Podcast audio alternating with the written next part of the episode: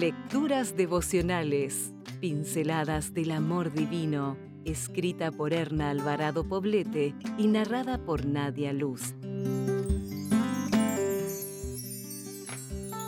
27 de junio. ¿Deprisa sin saber hacia dónde vas? En este mundo todo tiene su hora y hay un momento para todo cuanto ocurre. Eclesiastés 3:1 en este mundo posmoderno, la prisa se está convirtiendo en un estilo de vida. Son cientos, por no decir miles o millones, los que van corriendo por la vida sin siquiera saber hacia dónde van. Ponen a un lado lo placentero y gratificante de la contemplación y el saboreo de la existencia.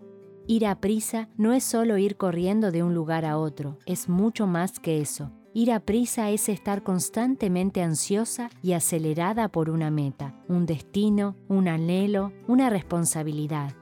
Ir a prisa conlleva la ausencia de paz interior por haber hecho de la vida un ir y venir sin sentido. A veces la prisa se transforma en una búsqueda incierta sin saber qué se busca, se anhela o se desea. Somos como peregrinos cansados que nunca llegan a su destino final. Lo opuesto a la prisa es la calma, algo que muy pocos disfrutan hoy, pero que muchos anhelan. Y con razón, aclaremos un poco qué es la calma, en caso de que tenga mala prensa entre las lectoras. La calma no significa ir despacio, más bien quiere decir que se dejan de lado los pensamientos acelerados y el frenesí de la existencia para disfrutar de los bienes, el tiempo, los seres amados y la compañía de Dios, el apóstol nos dice, teniendo a nuestro alrededor tantas personas que han demostrado su fe, dejemos a un lado todo lo que nos estorba y el pecado que nos enreda, y corramos con fortaleza la carrera que tenemos por delante.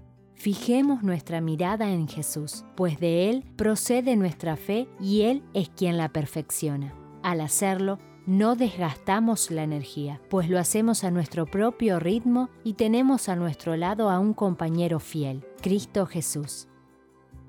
Hoy es el día oportuno para comenzar a hacerlo si aún no lo haces. Deja la prisa, contempla, disfruta y vuélcate en lo que vale la pena, en beneficio de tu salvación y la de tus seres queridos. Prioriza tu tiempo y tus actividades. No te rijas por la prontomanía, que es querer hacerlo todo ya, aunque sea a costa de tu salud y del bienestar de los que te rodean.